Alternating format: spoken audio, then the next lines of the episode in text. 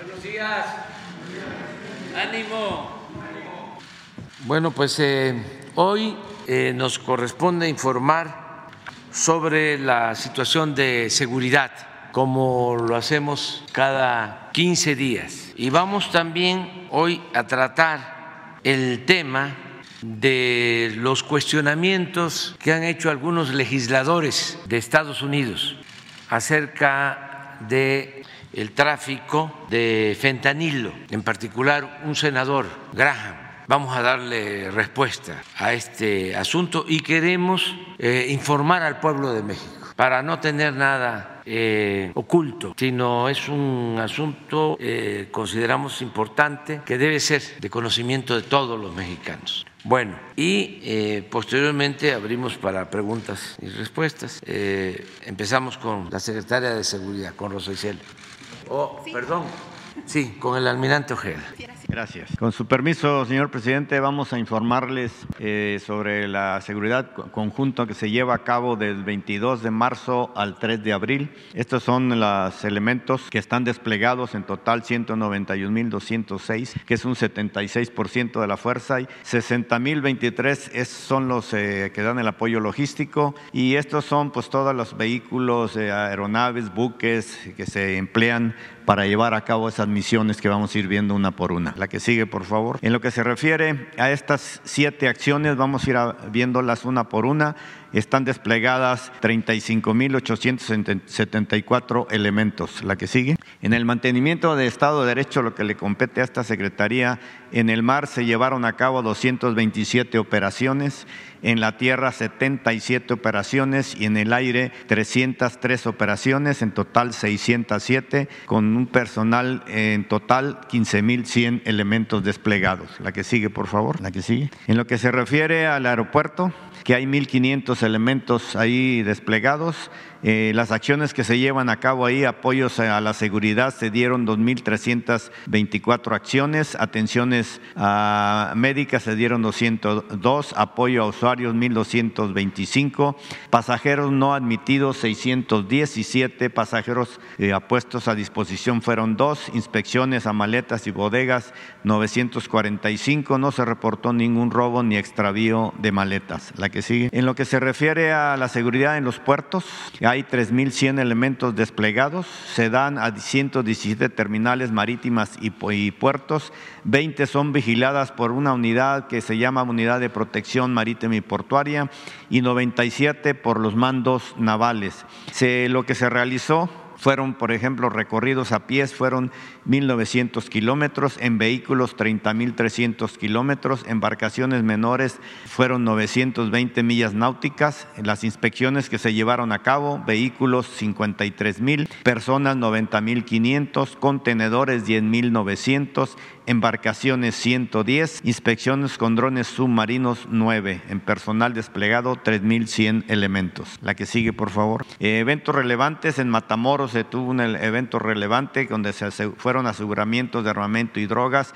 Estos son los de detenidos, armas y armas cortas, armas largas y vehículos. En Puerto Morelos también, Chetumal y Tulum se, fue lo mismo, seis detenidos, armas y cartuchos, chalecos, drogas, etcétera. Dos leones. La que sigue, por favor.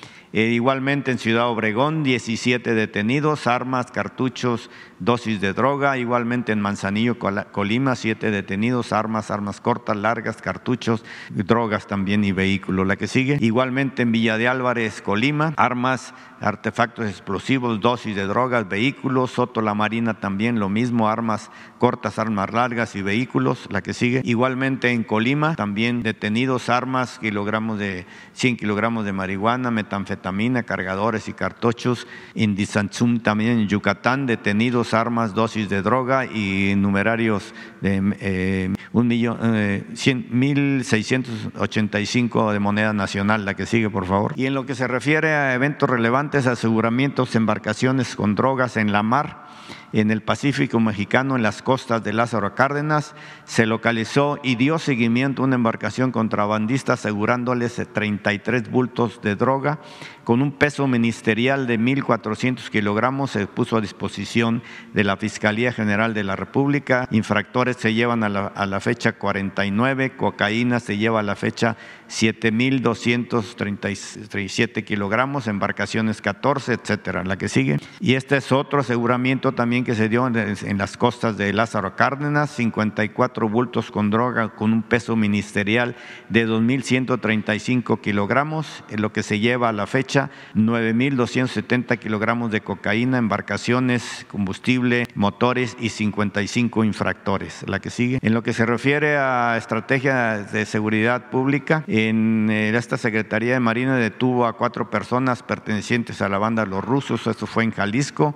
Eh, del, perdón, el cártel de Jalisco Nueva Generación en el poblado de Playa Lacuana, en, y eso fue en, en, San Miguel, Soyaltepec, Oaxaca. Igualmente, el 24 de marzo en Empalme se dio también una detención de unos elementos, aquí están los nombres de ellos, la que sigue, por favor. Igualmente, en Manzanillo, Colima, se, a través de una denuncia ciudadana y solicitud de los familiares de los secuestrados, se lograron liberar a ocho personas que estaban secuestradas. La que sigue, por favor. Y igualmente en Tijuana, eh, a través de coordinación con la Fiscalía General del Estado, se aseguró un vehículo que traía 1.119 paquetes de marihuana con un peso aproximado de 12 toneladas en el interior de la caja del tráiler. La que sigue, por favor. Igualmente en Paraíso, Tabasco, 28 contenedores con un total de 10.100 litros de combustible, dos motomomas y 10 metros de manguera. Se decomisó allí en Paraíso, Tabasco. La que sigue. Igualmente en Colima se dio una detención, fueron siete detenidos, 38 armas largas, una lanzagranada, 100 kilos de marihuana y un kilogramo de metanfetaminas, elementos pertenecientes al cártel de Jalisco Nueva Generación. La que sigue. Igualmente en Campeche se decomisaron 15 toneladas de hoja de palo de tabaco y 6.9 millones de cajetillas de cigarros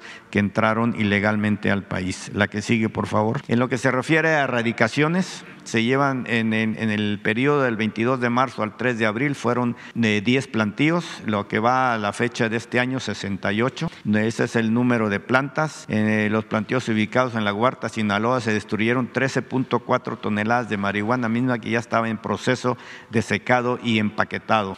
En lo que se refiere a amapolas, 26 eh, plantíos en esta fecha, en total 93 y este es el número de plantas que se, han logrado destruir. 2.900 personas están trabajando en esos lugares. La que sigue, por favor. En lo que se refiere a laboratorios clandestinos y droga destruida, en este periodo fueron 13 laboratorios, en total llevamos 62 metanfetaminas, llevamos a la fecha 106 toneladas de metanfetaminas destruidas y sustancias y precursores químicos llevamos a la fecha 192.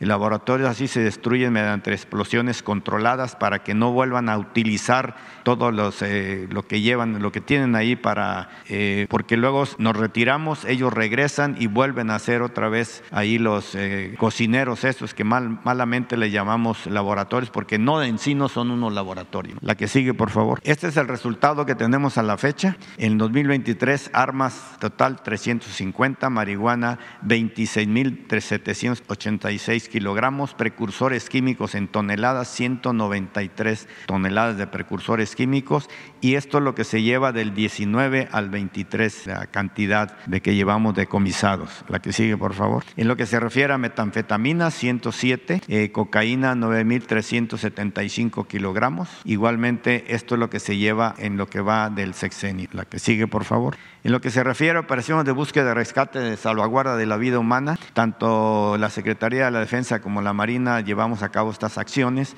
Eh, por parte de nosotros tenemos 33 estaciones navales de búsqueda de rescate, 22 en el Océano Pacífico y 11 en el Golfo de México. Se llevaron a cabo 31 operaciones, de las cuales 25 fueron rescates diversos y 6 evacuaciones médicas, 2.841 personas eh, que están eh, llevando a cabo esos trabajos.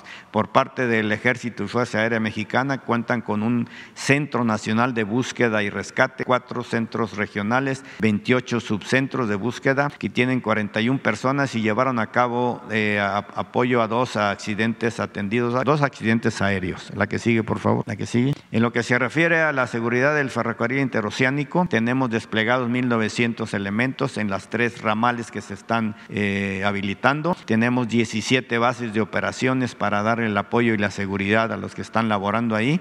Estaciones navales avanzadas tenemos 13 y hoy en día estamos llevando a cabo lo que se le llama la atención médica de primer contacto en lugares de difícil acceso, en la cual se está beneficiando alrededor de 5.500 personas y estos son los servicios médicos que se están dando. Estamos haciéndolo desde Coatzacoalcos hasta Salina Cruz. En ambas partes estamos saliendo personal de nosotros junto con, el, con salud y con el IMSS para dar este servicio. La que sigue, por favor. Y en lo que se refiere al sargazo, llevamos a la fecha pues a 9.050 eh, eh, barreras. Estos son las, eh, los metros de barreras que se tienen desplegados a lo largo de todo esto y, acumulado total de 3.990 toneladas que se están acumulando y sacando del mar. 328 personas están apoyando este esfuerzo, 16 embarcaciones menores.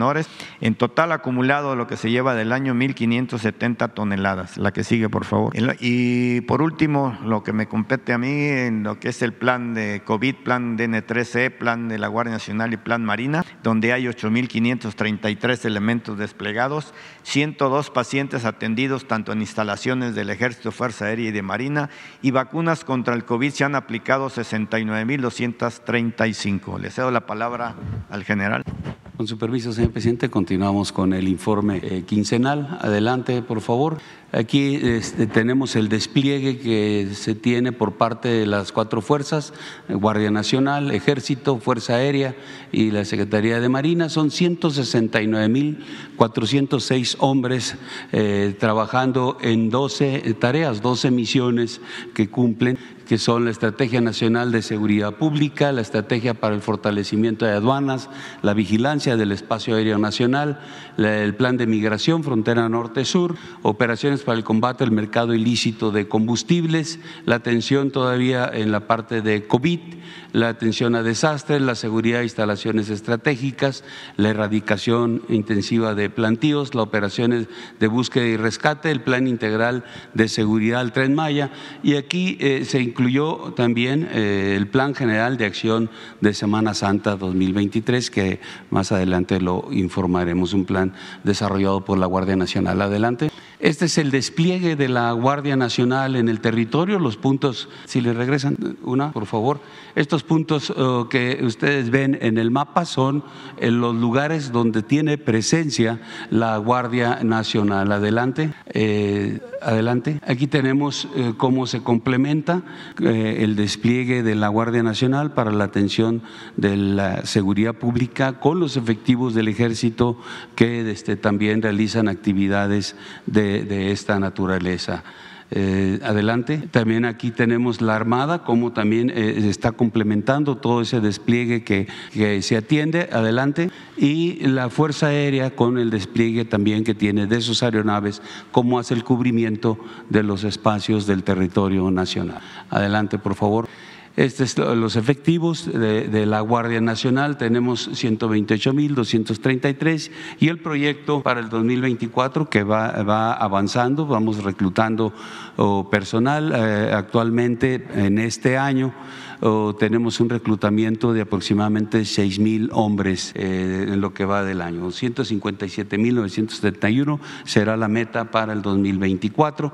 También eh, eh, en la organización de la Guardia hay 754 funciones que realizan 869 organismos y 115, 115 funciones que va a tener la Guardia Nacional van están en desarrollo que son eh, una vez que podamos eh, reclutar a los 29.738 eh, elementos que hombres y mujeres que necesitamos para llegar al, al efectivo total que se quiere para el 24.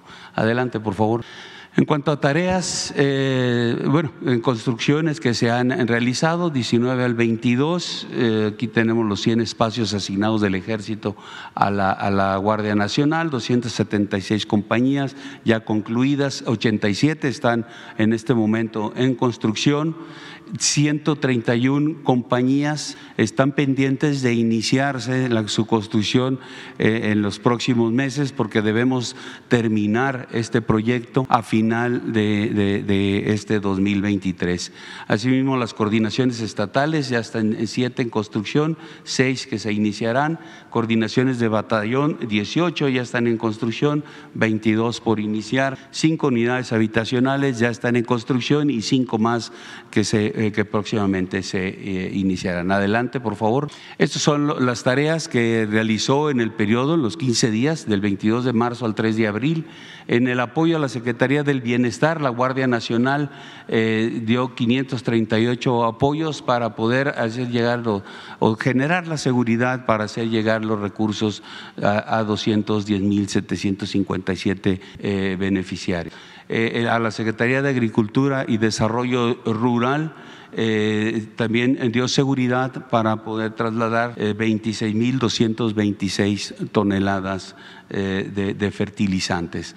A los reclusorios eh, apoyó 18 traslados, 71 internos que fueron eh, cambiados a otras este, reclusorios de uno a otro y el plan de seguridad en el, metro que continúa dándose a las 190 estaciones y las 12 líneas. Adelante, por favor. este es el, el, el plan de, de, acción de Semana Santa, una actividad que va a desarrollar, ya la inició a partir del día primero, este, ya, ya está la guardia y hasta el día 16. El periodo vacacional de Semana Santa lo estará cubriendo en las áreas turísticas, estableciendo una serie de acciones que permitan garantizar a la población pues, que disfrute estos, estos eh, periodos. Eh, tenemos aquí el despliegue en Mazatlán, en Vallarta, en Acapulco, en Tulum, en Cancún, en Veracruz. Estas serán las principales áreas que estará atendiendo sin detrimento de las uh, áreas, eh, que, de otras áreas que tiene el país.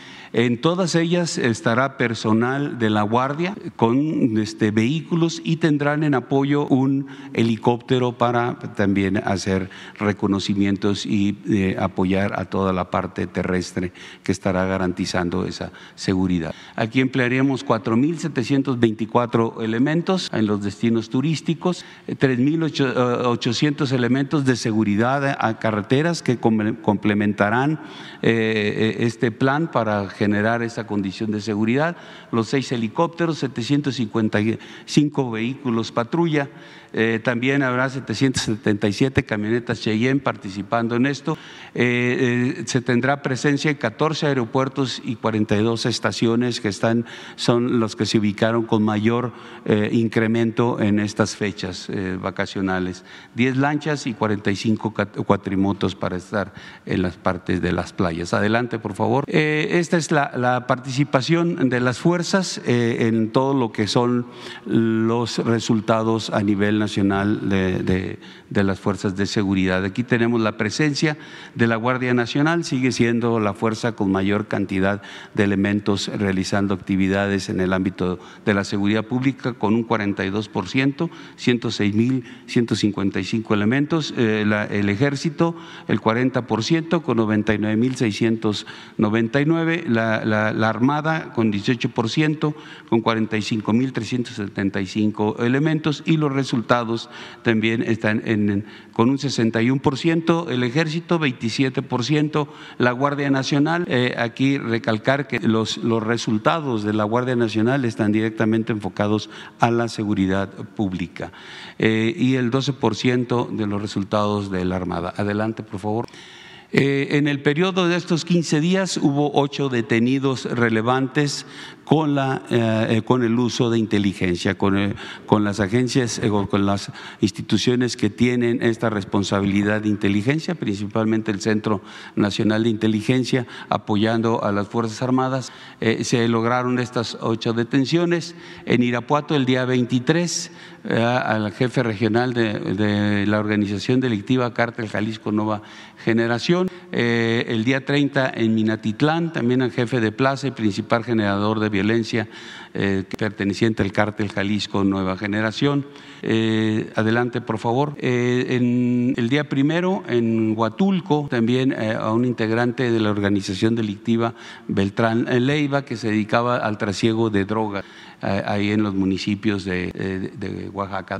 Adelante, por favor. También eh, hubo 450 detenidos en estos 15 días y estos son los relevantes. El día 22 en Cajeme, eh, cuatro integrantes del cártel eh, del Pacífico. El día 22 en Tlajomulco de Zúñiga, seis integrantes del cártel Jalisco Nueva Generación el día 26 en Copándaro, Michoacán, eh, cuatro personas, aquí un menor de edad del cártel Jalisco Nueva Generación. El día 27 en Tetecala, Morelos, cuatro integrantes de la organización, delictiva Los Capetos. Adelante, por favor. Eh, el día 28 en Ojo Caliente y Panfilonatera, Zacatecas, siete integrantes del cártel del Pacífico. En eh, el día 28 en Irapuato, diez integrantes del cártel Jalisco Nueva Generación el día 29 ah, en Villa Hidalgo, Loreto y Noria de Los Ángeles, Zacatecas,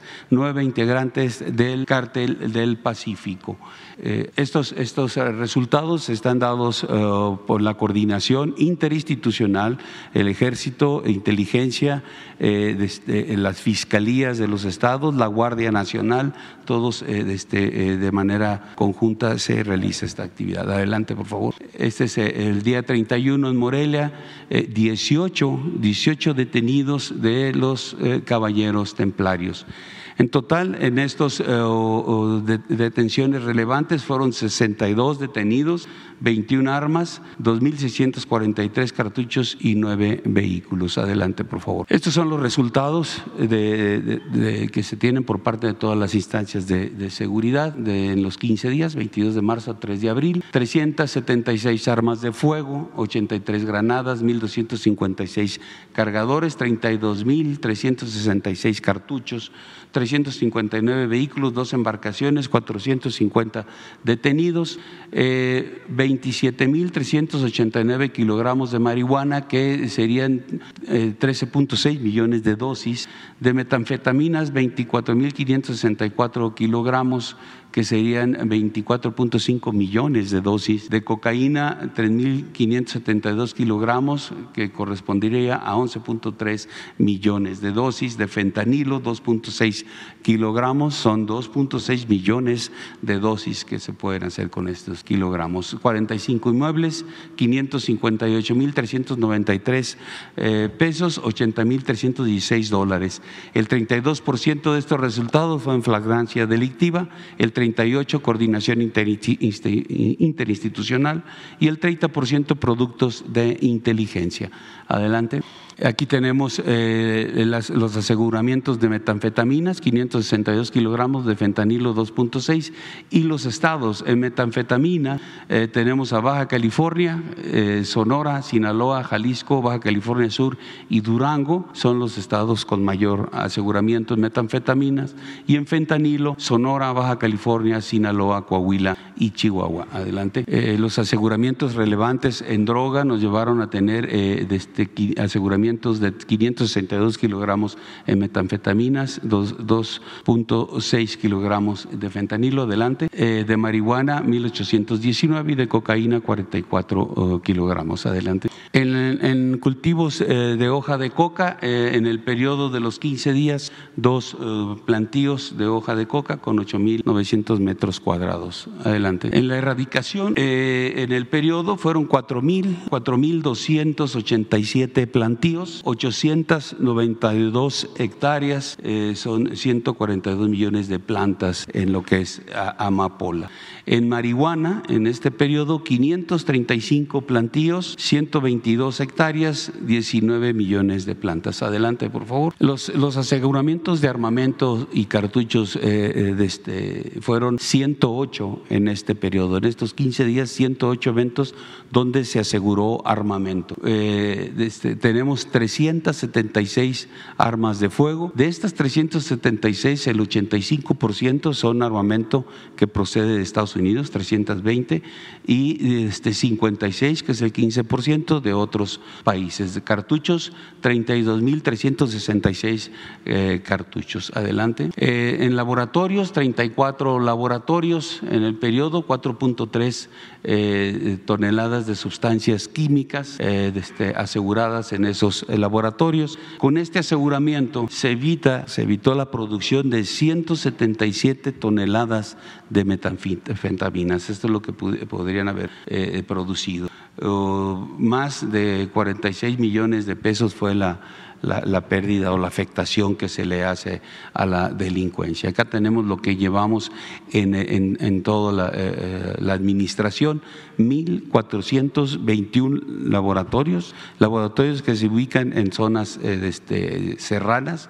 Aquí vemos en las, en las imágenes las condiciones de, de, un laboratorio clandestino, es, un, es una área de este, eh, pues no, no requiere eh, pues algo muy sofisticado, sino son con, con los reactores los que producen estas, estas metanfetaminas.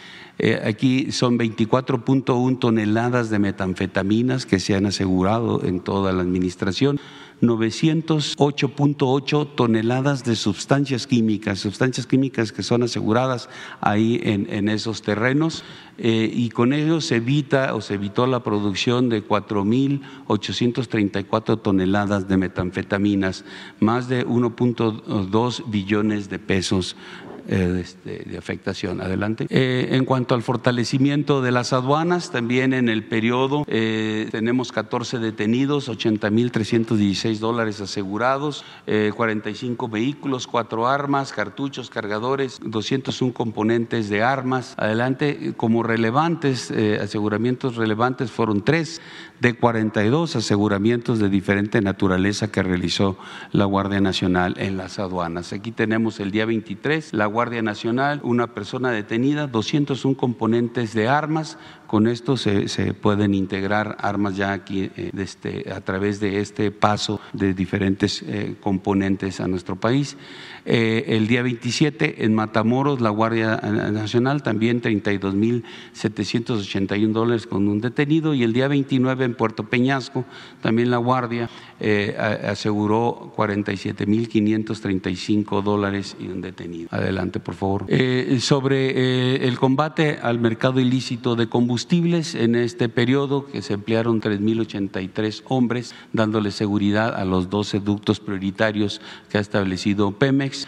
Eh, son 3.137 kilómetros. Se detuvieron a seis personas, se recuperaron 114.495 litros de combustible, 50 tomas clandestinas fueron localizadas y desactivadas, 28 vehículos asegurados. Eh, también dentro del plan de apoyo de transporte a Pemex, con los 637 autotanques, se trasladaron 41.9 millones de litros de combustible en las 14 rutas que están determinadas. Adelante, por favor. Aquí tenemos cuatro son cuatro eventos relevantes en, en este combate al robo de hidrocarburos, de 12 que hubo en este periodo de 15 días. El día 23, en Coatepec de Hinojosa, Hidalgo, una toma clandestina, ahí con un túnel a través de, de donde se hacía esta actividad. En Amozoc, el día 25, una toma clandestina, un tractocamión y 38 mil litros de hidrocarburo recuperado. El día 25 en Ajacuba, Hidalgo, también seis personas detenidas, 12 mil eh, litros de hidrocarburo recuperado. Adelante, el último es eh, en Otumba, Estado de México, 25 de marzo, una toma clandestina con un túnel más. Cuatro eventos de los 12. En total fueron tres tomas clandestinas, dos túneles, un tractocamión, 50 mil eh, litros de hidrocarburo hidrocarburos recuperados, seis detenidos, cinco armas, tres cargadores, trece vehículos y tres motocicletas. Adelante, por favor. En cuanto a la fuerza de tarea conjunta, en los 1.750 elementos en este eh, periodo eh, reforzaron Chihuahua, Guanajuato, Estado de México y Guerrero, cuatro estados a partir del día de, mañana estarán los 1.750 elementos concentrados en Guanajuato realizando sus actividades en apoyo a la seguridad pública. Eh, este, recordar que este, esta fuerza se integra con Guardia Nacional y con el Ejército. Adelante, por favor. Eh, finalmente, el plan DN3, plan de la Guardia Nacional y el plan Marina. Eh, se atendieron 48 eventos eh, con 7.611 hombres eh, para atender 31 incendios forestales, 7 urbanos, 4 lluvias fuertes, 3 explosiones, un deslave, un derrame de sustancias químicas y un incendio y desplome del globo aerostático.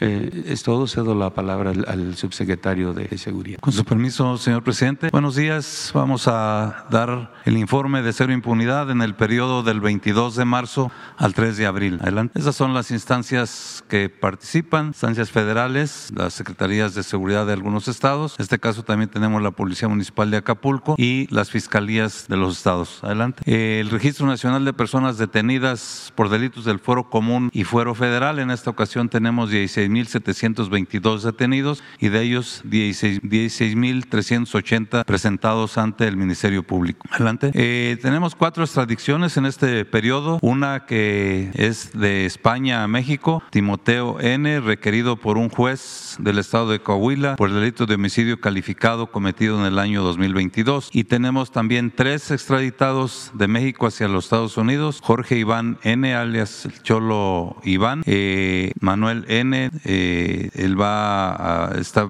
solicitado por una Corte Federal de, Puerto Rico por eh, asociación delictuosa y robo de identidad calificado, y Rubén N., alias el ingeniero, eh, requerido por una corte del Distrito Sur de California por asociación delictuosa y contra la salud y lavado de dinero. Adelante. Tenemos el caso de un la detención de un secuestrador en el estado de Tabasco. Se trata de Jorge Alberto N. Eh, contaba con orden de aprehensión por un secuestro cometido en 2019. Eh, la detención se llevó a cabo en la carretera Tuzla Gutiérrez a Chiapa de Corzo y los hechos delictivos por los cuales fue detenido fueron ocurrieron en septiembre del 2019 en Acajuca, Tabasco, lugar donde el hoy detenido retuvo a la víctima tras acompañarla a realizar algunas diligencias para la venta de un terreno y enterarse del monto que recibiría por dicha transacción. Adelante. Eh, tenemos también un detenido y el rescate de 93 migrantes en Nuevo León. Eh, el pollero en este caso es Gerardo N. La, se, logró el rescate y resguardo de 93 migrantes, esto en el municipio de Juárez, Nuevo León. La mayoría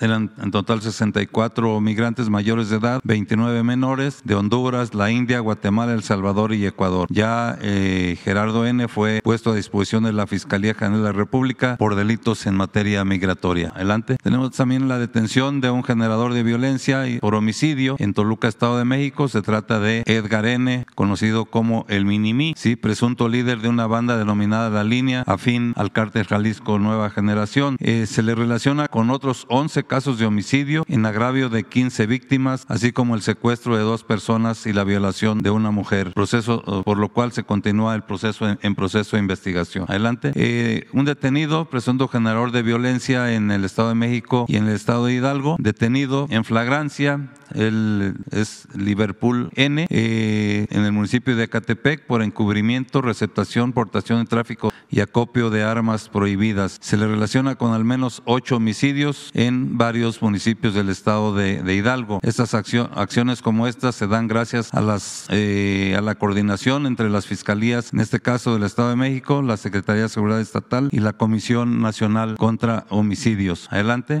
En el estado de Quintana Roo tenemos la detención de dos presuntos de un empresario. Se trata de Ángel de Jesús N. y Antonio N. eh, por delito de homicidio calificado, como decimos en agravio de Cipriano N. Era un empresario de Chetumal, privado de su libertad y posteriormente encontrado sin vida en el municipio de Otón Blanco, Otón P. Blanco. Eh, los detenidos fueron eh, circulaban, fueron detenidos cuando circulaban en el vehículo con características similares al que fue usado durante el secuestro del empresario. Adelante. En Acapulco tenemos la detención de un integrante del grupo criminal Los Totos por homicidio de un policía municipal. Se trata de José Eduardo N., alias El Dominos, detenido en un restaurante de la avenida de la Costera en Miguel Alemán. Contaba con orden de aprehensión por el delito de homicidio en agravio de Antonio N., policía municipal de Acapulco. Adelante. En este es un caso, los, estos tres detenidos eh, fueron detenidos en Buenavista, Michoacán. Aquí la colaboración fue entre la Fiscalía General del Estado de Sonora con la Fiscalía General del Estado de Michoacán. Los detenidos son acusados de privar de la libertad y de la vida a cinco policías municipales en Cananea en el año 2007. Sí, en ese, en mayo de 2007 estas personas, junto con otras personas armadas, privaron de la libertad a siete personas, entre ellas los cinco policías mencionados, quienes posteriormente fueron localizados sin vida. Adelante. En Tlajomulco de Zúñiga tenemos eh, siete detenidos por desaparición cometida particulares. Este caso lo tuvo Sedena, que tras realizar recorridos de vigilancia en Tlajomulco, lograron rescatar a tres personas que estaban privadas de su libertad y la detención de las siete presuntos participantes en dicho delito. Adelante. Eh, tenemos la detención de presuntos integrantes del cártel Jalisco Nueva Generación en el estado de Colima. Eh, fueron siete personas, eh, presuntos integrantes, de, como dije, del cártel Jalisco Nueva Generación, entre ellas Armando N., alias El Bonito. Esto durante la complementación de dos cateos en Colima. Armando N. se le tiene como presunto líder de este cártel en Villa de Álvarez. Entre los aseguramientos destacan 38 armas. Adelante. Ahora, vinculados a proceso, tenemos en este caso a Eduardo N. Él está, él fue eh, vinculado a proceso por parte de la Fiscalía General del Estado de Morelos por los delitos de violación equiparada agravada, abuso sexual agravado y violación agravada cometida en agravio de dos menores de edad. Los hechos ocurrieron desde, el 2000 desde el 2013 en Azochiapan, Morelos, cuando la víctima tenía siete años de edad y comenzó a ser agredida sexualmente por el detenido. Estas agresiones las repitió posteriormente en agravio de una hermana menor de la víctima de seis años de edad. Héctor N. era el padrastro de las dos menores y las amenazaba con golpearlas para que no informaran a su mamá. Adelante. Tenemos otros vinculados a proceso. En este caso son seis personas, presuntos integrantes del cártel Jalisco Nueva Generación, por delitos de homicidio calificado agravado, asociación delictuosa agravada y daño a la propiedad registrados estos en la alcaldía Álvaro Obregón. Los hechos ocurrieron el 17 de marzo cuando estas seis personas fueron detenidas luego de la agresión de que agredieron a de la Secretaría de Seguridad Ciudadana de la Ciudad de México, en la cual dos policías resultaron heridos y uno falleció posteriormente. Adelante. Vinculados a proceso también tenemos a seis presuntos generadores de violencia en el estado de Hidalgo. Se trata de Luz N por los delitos de narcomenudeo en la modalidad de posesión con fines de comercio de cocaína y MDA, así como armas de fuego. El resto también están fueron detenidos por delitos contra la salud en la moda- modalidad de posesión con fines de comercio de cocaína y posesión de armas de fuego. Adelante. Y ahora pasamos a ver eh, los sentenciados. Tenemos a dos integrantes de la banda de secuestradores La Flor, Israel N y Noé N, a 113 años y cuatro meses de prisión y a 131 años y cinco meses de prisión por los delitos de privación ilegal de la libertad y secuestro, ambos agravados, eh, ocurridos en 2002 y 2008 en Tlalpan y Coyoacán. Integrantes de este grupo delictivo conocido como La Flor, dedicado principalmente a actividades del secuestro. José eh, Noé N fue sentenciado por delitos de privación ilegal de la libertad agravada en perjuicio de un hombre, así como secuestro agravado en detrimento de otro hombre y una mujer. Israel N se le condena por delito de secuestro agravado en perjuicio de un hombre y una mujer. Adelante. Eh, tenemos sentencia a dos feminicidas de Nogales, Sonora. Se trata de Iris Yasmín a 167 años de prisión, 167 y cuatro meses, 167 años y cuatro meses y Vanessa Lisbeth a 141 años y 8 meses de prisión. Eh, las dos eh, fueron sentenciadas por feminicidio, tentativa de feminicidio, secuestro y robo agravado. Esto sucedió en mayo de, del 2022 en Nogales, cuando las hoy sentenciadas a través de engaños drogaron a las víctimas para posteriormente asfixiarlas, privando de la vida a una de ellas y sustrayendo a una recién nacida hija de una de las víctimas, aunque la menor fue rescatada dos días después. El móvil en este caso fue la necesidad de Iris Yasmín de tener un bebé para justificar un,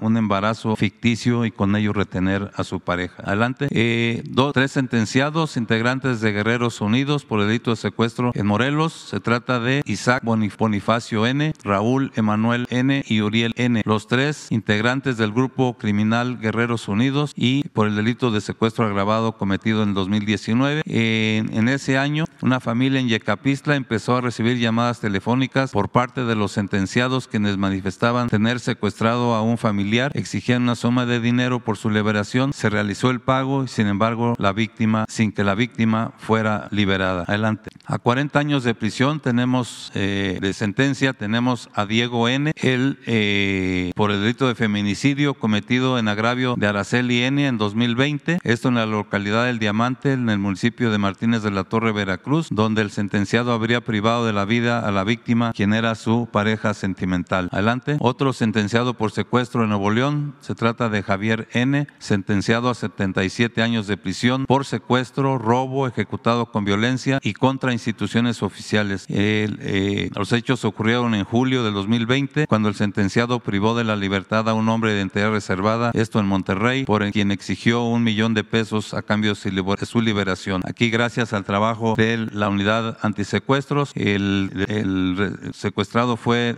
rescatado con vida y el detenido procesado y sentenciado por estos hechos. Adelante. A 90 años de prisión tenemos cinco eh, presuntos, bueno, cinco secuestradores, esto en el estado de Chiapas. Eh, el secuestro fue en agravio de una persona de identidad reservada en el año 2020 en Palenque, eh, Chiapas, donde los hoy sentenciados privaron de la libertad a la víctima, a quien dejaron posteriormente en libertad. Adelante. En el caso de feminicidios resueltos en este periodo, tenemos 31 detenidos por feminicidio, 36 detenidos por feminicidio en los estados que se muestran, sentenciados por feminicidios 26, también en los estados que se muestran en la lámina. Adelante. En cuanto a secuestros, estos resultados del trabajo de la CONACE y las unidades especializadas para el combate al secuestro de los estados. En este periodo tenemos 47 personas detenidas por secuestro, tres bandas desarticuladas y nueve víctimas rescatadas. Adelante. En cuanto a asesinatos de periodistas, seguimos con los datos del eh,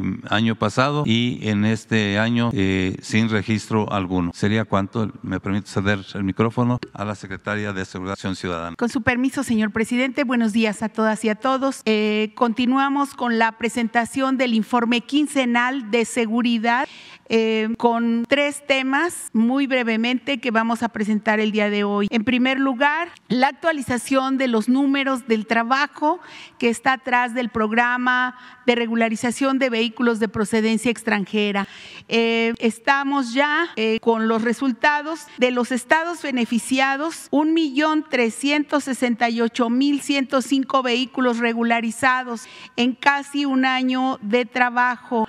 Eh, recordar que este programa continúa hasta el 30 de junio y en estos 14 estados beneficiados se suman eh, el estado de San Luis Potosí y también de Tlaxcala. Ya se ha hablado con los gobiernos de los estados para que apresuren eh, la parte de los trámites respectivos para que los recursos sean utilizados en la pavimentación de los municipios, en las calles, en las avenidas. Hay que decir que solamente se tiene que hacer el trámite para capturar la cita y pagar 2.500 pesos por cada vehículo. Adelante. Aquí están eh, los avances del programa por entidad. El total de vehículos regularizados, 1.368.105, lo cual ha tenido eh, los recursos que están aquí de 3.420 millones 262 500 pesos. Esto, estos recursos, como decíamos, serán eh, eh, utilizados para pavimentar las calles. Tres estados concentran el 52% del total de las regularizaciones de los vehículos de procedencia extranjera. Adelante. Aquí están algunas gráficas de cómo con los recursos obtenidos se pavimentan estas calles, avenidas en los estados en donde se lleva a cabo este programa. Adelante. También tenemos em, aquí en este caso la actualización de los datos del Tianguis del Bienestar. Es importante, atrás por favor, eh, da agradecer la participación de las instancias que trabajan en este tema, la Secretaría de la Defensa Nacional, la Guardia Nacional, por supuesto la Secretaría de Hacienda con el Instituto Nacional para devolver al pueblo lo robado, el eh, también, el, eh, también la Agencia Nacional de Aduanas, así como la Secretaría de la Función Pública, que todo el tiempo nos está supervisando sobre la transparencia y el manejo del programa. ¿De qué se trata este programa? De entregar recursos de manera gratuita y en buen estado a las poblaciones más marginadas del país. Este programa, ideado eh, por el señor presidente Andrés Manuel López Obrador, lleva actualmente más de 8 millones 225 mil eh, bienes nuevos que se han entregado en Oaxaca, Guerrero, Veracruz y Chiapas. Vamos a dar un pequeño video para la actualización del trabajo que se está haciendo en el estado de Oaxaca. En el Tianguis del Bienestar continuamos entregando a quienes menos tienen y más necesitan artículos completamente nuevos, decomisados o incautados y de forma gratuita. En 2021 arrancamos con una clara encomienda, devolver al pueblo lo que por derecho le corresponde.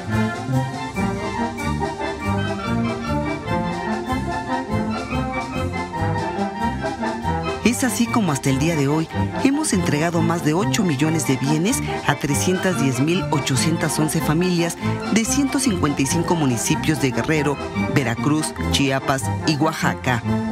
Este año continuamos la operación en Oaxaca, donde actualmente atendemos la zona de la Mixteca y 37.929 familias de 50 municipios han recibido más de 490.000 artículos. Al término de la atención en esta región, beneficiaremos a 11 municipios de la Sierra Norte del Estado. Estos son Santiago Camotlán, Santa María Temalscalapa, San Juan Petlapa, San Ildefonso Villa Alta, San Cristóbal Achinioaj, San Andrés Ya, así como San Melchor Betaza, Villa Hidalgo, San Mateo Cajonos, San Pablo Yaganiza y Santo Domingo Jagacía. Tanto la Secretaría de Seguridad y Protección Ciudadana como la Secretaría de la Defensa Nacional, la Guardia Nacional, el Instituto para Devolver al Pueblo lo Robado, la Secretaría de la Función Pública y la Secretaría de Hacienda y Crédito Público a través del Servicio de Administración Tributaria y la Agencia Nacional de Aduanas seguirán trabajando de manera comprometida en el Tianguis del Bienestar para avanzar en la cuarta transformación del país.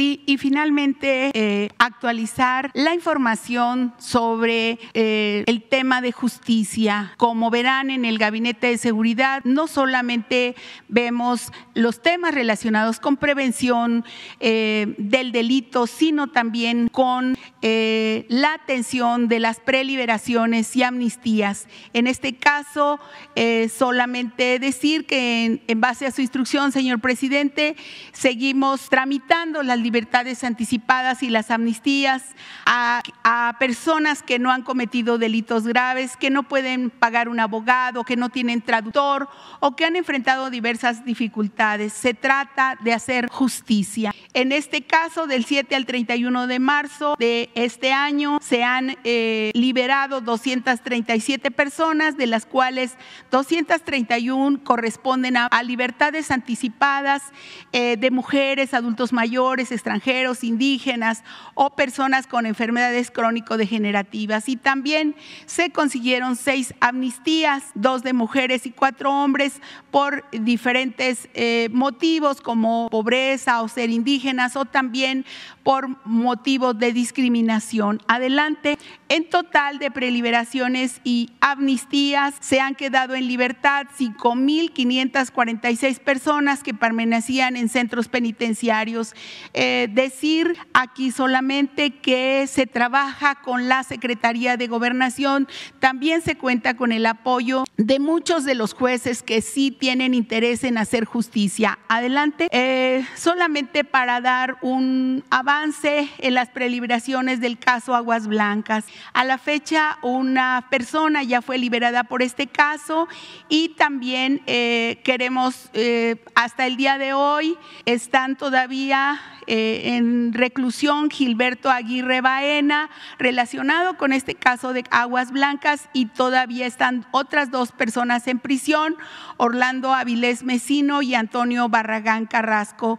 Em, en el caso de eh, ellos dos, de los que todavía seguimos trabajando para lograr su liberación, estamos consiguiendo por parte del Poder Judicial de Guerrero, así como del Poder Judicial de Morelos, em, pues estamos gestionando sus libertades. Y en el caso de Gilberto Aguirre Baena, él ya obtuvo su libertad anticipada el, al 30 de marzo y eh, pues solamente si me permite poner un pequeño eh, sonido, un pequeño audio para eh, dar un mensaje a usted, señor presidente.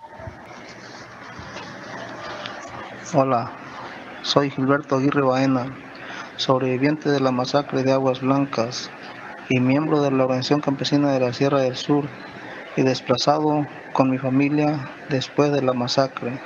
Me fui a Mexicali, Baja California, a trabajar de jornalero y ahí fui detenido por ministeriales de Mexicali y de Morelos.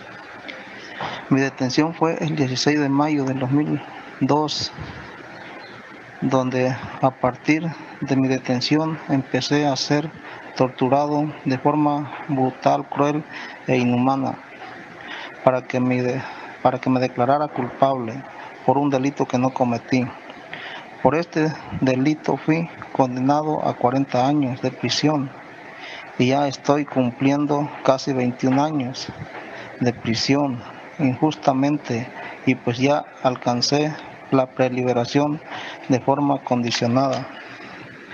De antemano le doy mi agradecimiento al presidente de la República, Andrés Manuel López Obrador, y al secretario de Seguridad Pública y Protección Ciudadana por atender nuestras demandas de nuestra organización campesina de la Sierra del Sur y mantener una mesa de trabajo con el Comité Permanente de Amnistía y Preliberación.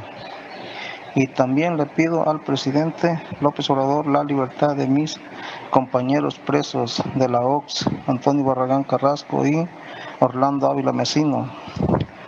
Así, la libertad de los presos de El Oxochistlán, de Flores Magón, Oaxaca, y también la libertad de los de la voz, de la Mate, Chiapas, y de todos los presos políticos del país. Eh, y ya para finalizar, solamente adelante, que ya esperamos, eh, bueno, dar las gracias mucho a la Fiscalía eh, especializada en materia de derechos humanos de la Fiscalía General de la República y del juez para que ya nosotros Sabemos que ya, ojalá que o en estos días ya tengamos la medida cautelar. Va muy avanzado, así que queremos dar las gracias por anticipado sobre Lauro Inostroza, el médico tradicional peruano detenido por posesión de ayahuasca. Eh, estamos ya con mucha confianza y hemos presentado junto con la familia todos los requerimientos, así que pues el cambio de medida cautelar, dar las gracias por anticipado de este caso. Sería todo, señor presidente. Bueno, pues este eh, vamos a tardar otro rato porque como les comentaba, vamos a dar a conocer, vamos a ventilar todo este asunto de eh, los cuestionamientos de algunos legisladores de Estados Unidos acerca del fentanilo y la manera en que están amenazando con aprobar leyes para intervenir en asuntos que solo corresponden a los mexicanos, en un plan abiertamente intervencionista y prepotente. Entonces hay un senador es el que está encabezando todo este movimiento. No son todos los legisladores y no es el gobierno de Estados Unidos, pero eh, ayuda mucho el que se den a conocer estas cosas. Eh, antes el gobierno de México callaba y la gente no sabía que este, eh, era lo que sucedía. Incluso hay mucha gente en Estados Unidos, lo digo con todo respeto, manipulada. Vimos una encuesta de cómo eh, un porcentaje considerable, mayoritario, sostiene que los migrantes introducen drogas a Estados Unidos. Cuando el migrante va a Estados Unidos a trabajar, a buscarse la vida, va por necesidad, no a llevar droga. Pero mucha gente en Estados Unidos piensa eso, porque ha habido mucha manipulación de autoridades y de los medios de información de Estados Unidos. Entonces, ayuda mucho el ventilar esto, el que haya debate sobre estos temas, para que no haya doble discurso, que no haya hipocresías, sino que se atienda el problema como es y que eh, se mantenga la cooperación entre gobiernos en beneficio de nuestros pueblos, pero no el sometimiento, no la subordinación, porque México es un país independiente, libre, soberano. Entonces, vamos a eh, darle eh, continuidad a este asunto. Y eh, ayer el senador Graham nos dio respuesta a algunas preguntas que hicimos y yo quiero que ahora el secretario de Relaciones Exteriores, Marcelo Ebrard, eh, también haga un comentario sobre esa propuesta o respuesta del señor Graham. Y yo después tengo también algo que decir sobre esto. Pero miren, eh, a esto me refiero. Como la mañanera se ve en Estados Unidos, creo que la ve el señor Graham. Por esto nos importa, que él dice eh, que nos quieren ayudar o que me quieren ayudar. Yo contesto lo mismo, nosotros los queremos ayudar, yo los quiero ayudar, pero vamos haciendo un análisis de la realidad. No se puede transformar una realidad que se niega o que no se conoce. Por eso es importante este, poner a debate este asunto y hacerlo público, que la vida pública sea cada vez más pública y nada de expertos y de especialistas y de que la política es asunto de los políticos. No, la política es asunto de todos y el pueblo es sabio, nada más que se requiere de información, no de manipulación. Porque miren esto, acerca del fentanil, 39%, 39% acerca del fentanil de los estadounidenses piensan que el fentanilo que ingresa a Estados Unidos lo introducen los migrantes indocumentados. Esto es falso, esto es mentira. Y es la verdad la que nos hará libres. Ah, pero estos son en general, ¿no? Ciudadanos, todos. Y en especial los republicanos. 60% de los ciudadanos republicanos piensa que el fentanilo que ingresa a Estados Unidos lo introducen los migrantes indocumentados. Falso, por entero. Pero la culpa no la tienen estos ciudadanos. El hombre es producto de circunstancias. Y como se padece de mucha desinformación, información en Estados Unidos, mucho control de los medios, mucha manipulación. Por eso se llega a pensar esto. Es hitleriano, es propaganda de Goebbels, que decía en la época de Hitler, una mentira que se repite muchas veces puede convertirse en verdad. Entonces es importante la información. Y miren, esto es otra de las cosas que no se sabe. El 86% de los presos por fentanilo en Estados Unidos son estadounidenses. Pero todo eso se oculta. Entonces, a partir de esta introducción, Marcelo va a complementar este tema. Gracias. Con su permiso, señor presidente, muy buenos días a todas y a todos. Decir en primer lugar, de manera muy breve, que para México el tema del fentanilo ha sido una prioridad. De hecho, es el objetivo principal o uno de los propósitos principales del entendimiento bicentenario entre la administración Biden y el gobierno del presidente López Obrador. Dice el senador Graham, republicano, que México no acepta, no participa y está en modo negación. Le voy a mandar copia de todo lo que se ha publicado, porque los esfuerzos de México en materia de fentanilo son los más importantes del mundo. No hay ningún otro país del mundo que esté haciendo tanto contra el fentanilo que se trafica hacia los Estados Unidos que México. Pero todo esto está documentado. Más de un año, inclusive, hemos estado varias veces en Washington, pero por lo que veo no ha tenido oportunidad de leerlo. Entonces lo voy a hacer llegar. Eh, diría, si ustedes me lo permiten, en primer lugar, ¿qué es el fentanilo para quienes nos escuchan? ¿O por qué es tan importante? Fentanilo se sintetizó en el año 1960 por un gran químico de origen belga que se apellidaba Janssen. Es un analgésico muy poderoso. Se utilizó y fue aprobado por la FDA en el año 1968 y de 1968 que se aprobó hasta pasado los mediados de los 90, por ahí de 1996, nunca fue tema porque estuvo en los quirófanos, en operaciones muy largas. Por ejemplo, imaginen ustedes las operaciones a corazón abierto que pueden tardar 7, 8, 9 horas. Para eso se usaba. O para dolores muy intensos de diferente tipo, sobre todo originados por el cáncer. Entonces, a partir de 96 y años sucesivos, hasta el 2013, 1996, 2013, se le dio autorización a varias farmacéuticas en los Estados Unidos para distribuir este analgésico en los Estados Unidos, en las farmacias. Con una receta iban ustedes y compraban ese analgésico. El más conocido, Oxycontin. ¿Qué provocó este uso del fentanilo en fórmula de pastilla? Que es la que ven ustedes ya en la televisión y toda esa pastillita color azul provocó una pandemia en Estados Unidos, porque es extremadamente adictivo. Es tan adictivo que es letal, porque pierdes el control de las dosis. Aquella, aquella persona que prueba una pastilla, después quiere dos y así sucesivamente, hasta que entra en colapso. Es altamente adictivo. Por esa razón, de 1960 a 1996, nunca se utilizó fuera del sistema médico, hospitales, operaciones, quirófanos. Pero de 96 en adelante se dio ese permiso. Todo esto está condujo incluso a juicios muy famosos en los Estados Unidos. Entonces, se prohibió en 2013.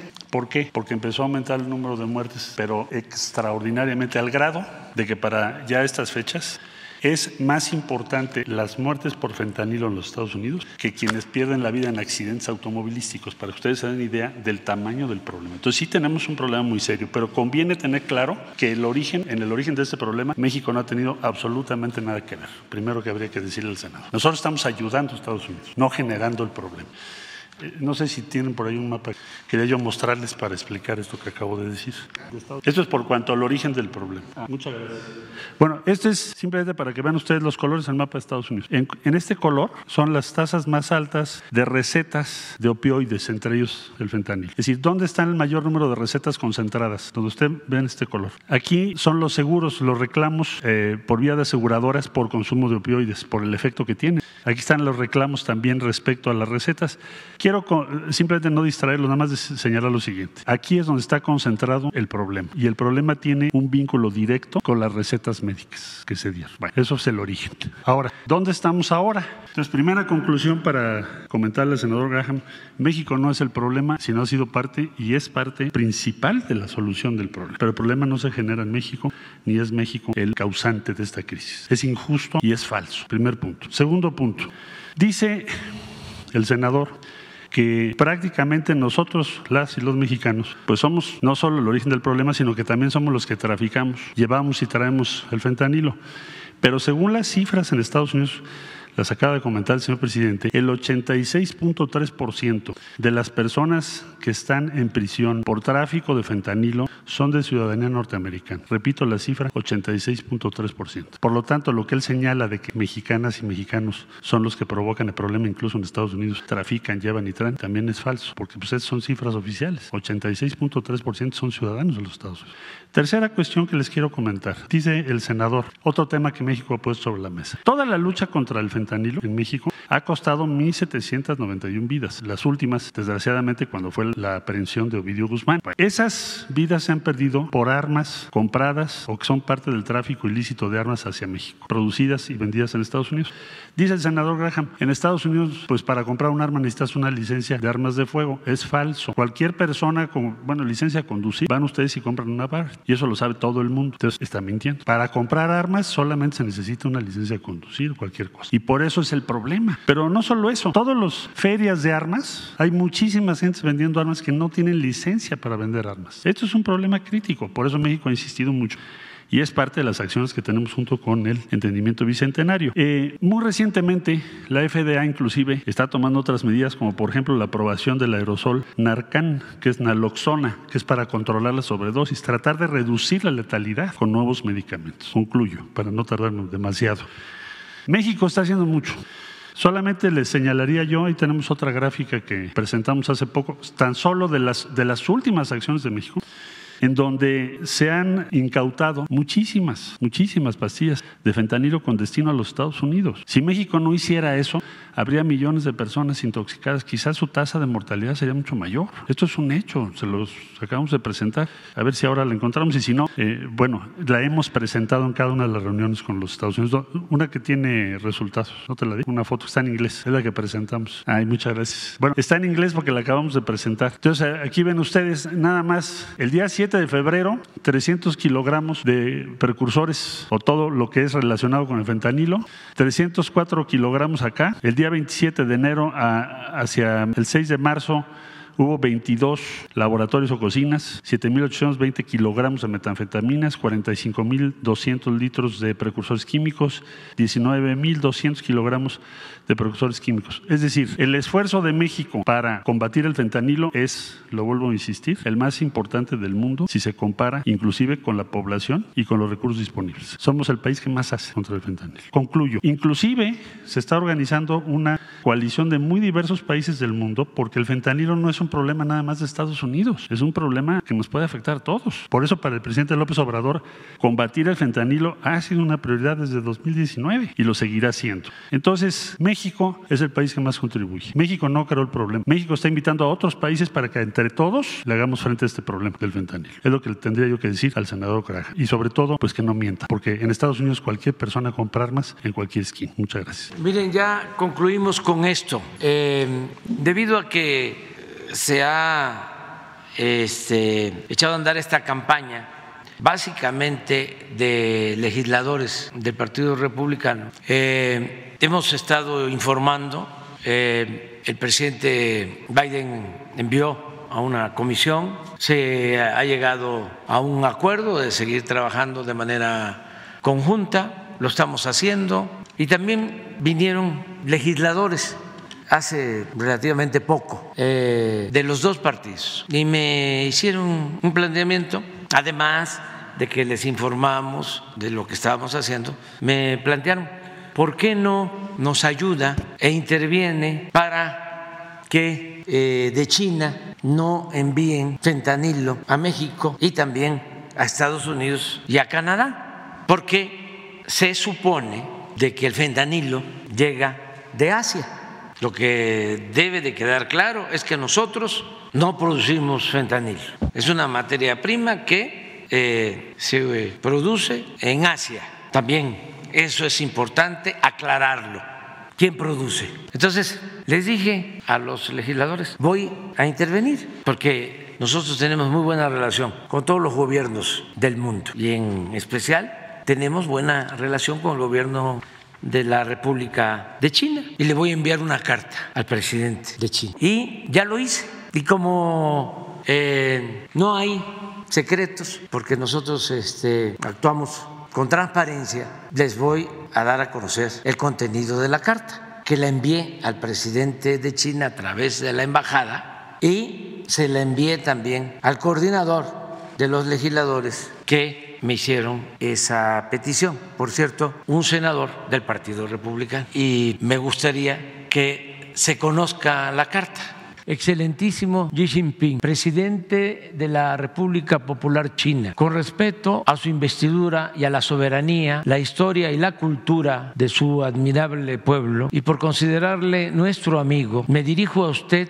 para exponerle un asunto de carácter fundamentalmente humanitario y solicitarle, si para ello no tiene inconveniente, su apoyo y cooperación. Se trata, presidente, del tráfico de fentanilo, que según información disponible se produce en Asia y se vende libremente para su exportación a Canadá, Estados Unidos y nuestro país. Esta sustancia química es usada como droga fundamentalmente en Estados Unidos y su consumo, debido a que es altamente adictiva y fisiológicamente devastadora, se le considera 50 veces más fuerte que la heroína y 100 veces más que la morfina, causa en muy poco tiempo trastornos que llevan irremediablemente a la pérdida de la vida. Según datos de los Centros para el Control y Prevención de Enfermedades de Estados Unidos, en 2021 fallecieron en ese país por el consumo de fentanilo 107 mil 1.573 personas. Por la alta rentabilidad económica de su trasiego, esta droga ha venido desplazando a otros estupefacientes o narcóticos. Se sostiene que un kilo de fentanilo equivale a un millón de dosis, con un valor de mercado que se calcula en más de 400 mil dólares. Aunque en México el consumo de este químico es bajo, nosotros hemos venido combatiendo por voluntad propia su tráfico hacia el norte del país con el propósito de ayudar a las autoridades de Estados Unidos a enfrentar este flagelo que afecta a su pueblo y en especial a sus jóvenes. Con este fin,